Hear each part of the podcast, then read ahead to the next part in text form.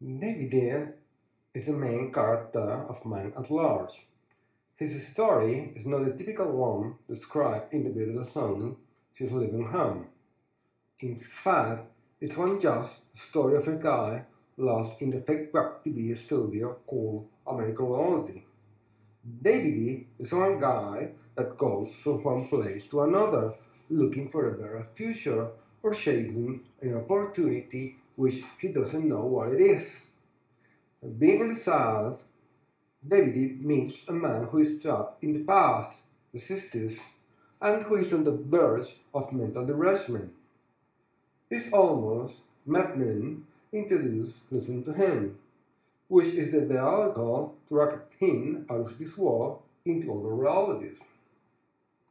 Something similar which Huxley said a world where everything shines with the inner light as its infinite in its significance.